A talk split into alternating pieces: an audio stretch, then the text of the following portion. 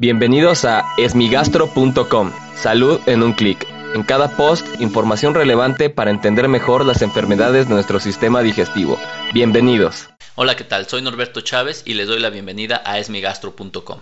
En este podcast daré respuesta a las dudas que tienen sobre las enfermedades del aparato digestivo. La pregunta de hoy la enviaron las personas de la página de Facebook y quiere saber qué pasa si las personas con diabetes mellitus toman cosas muy calientes e inmediatamente después cosas muy frías. Esta es una creencia bastante frecuente en la población general, no solo en las personas con diabetes mellitus.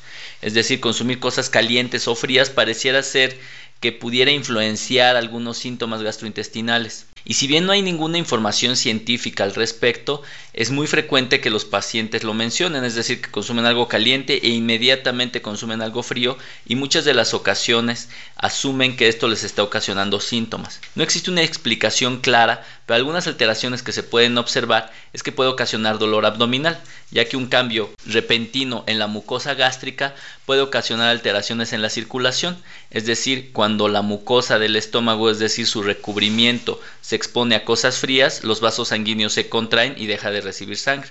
Por el contrario, con las cosas calientes, los vasos sanguíneos se dilatan y recibe más sangre este tejido, lo cual puede ocasionar dolor, puede ocasionar algunas veces náusea o incluso vómito. Y el estímulo de los nervios del estómago en algunas personas susceptibles podría condicionar diarrea, un aumento en el movimiento intestinal secundario a la estimulación de los nervios que provienen del estómago. Sin embargo, más allá de eso, es poco probable que presenten síntomas los pacientes por realizar este tipo de actividades, ya que el estómago está habituado a recibir distintas concentraciones de acidez, distintas temperaturas, distintas texturas y por lo general no debe de ocasionar ningún problema.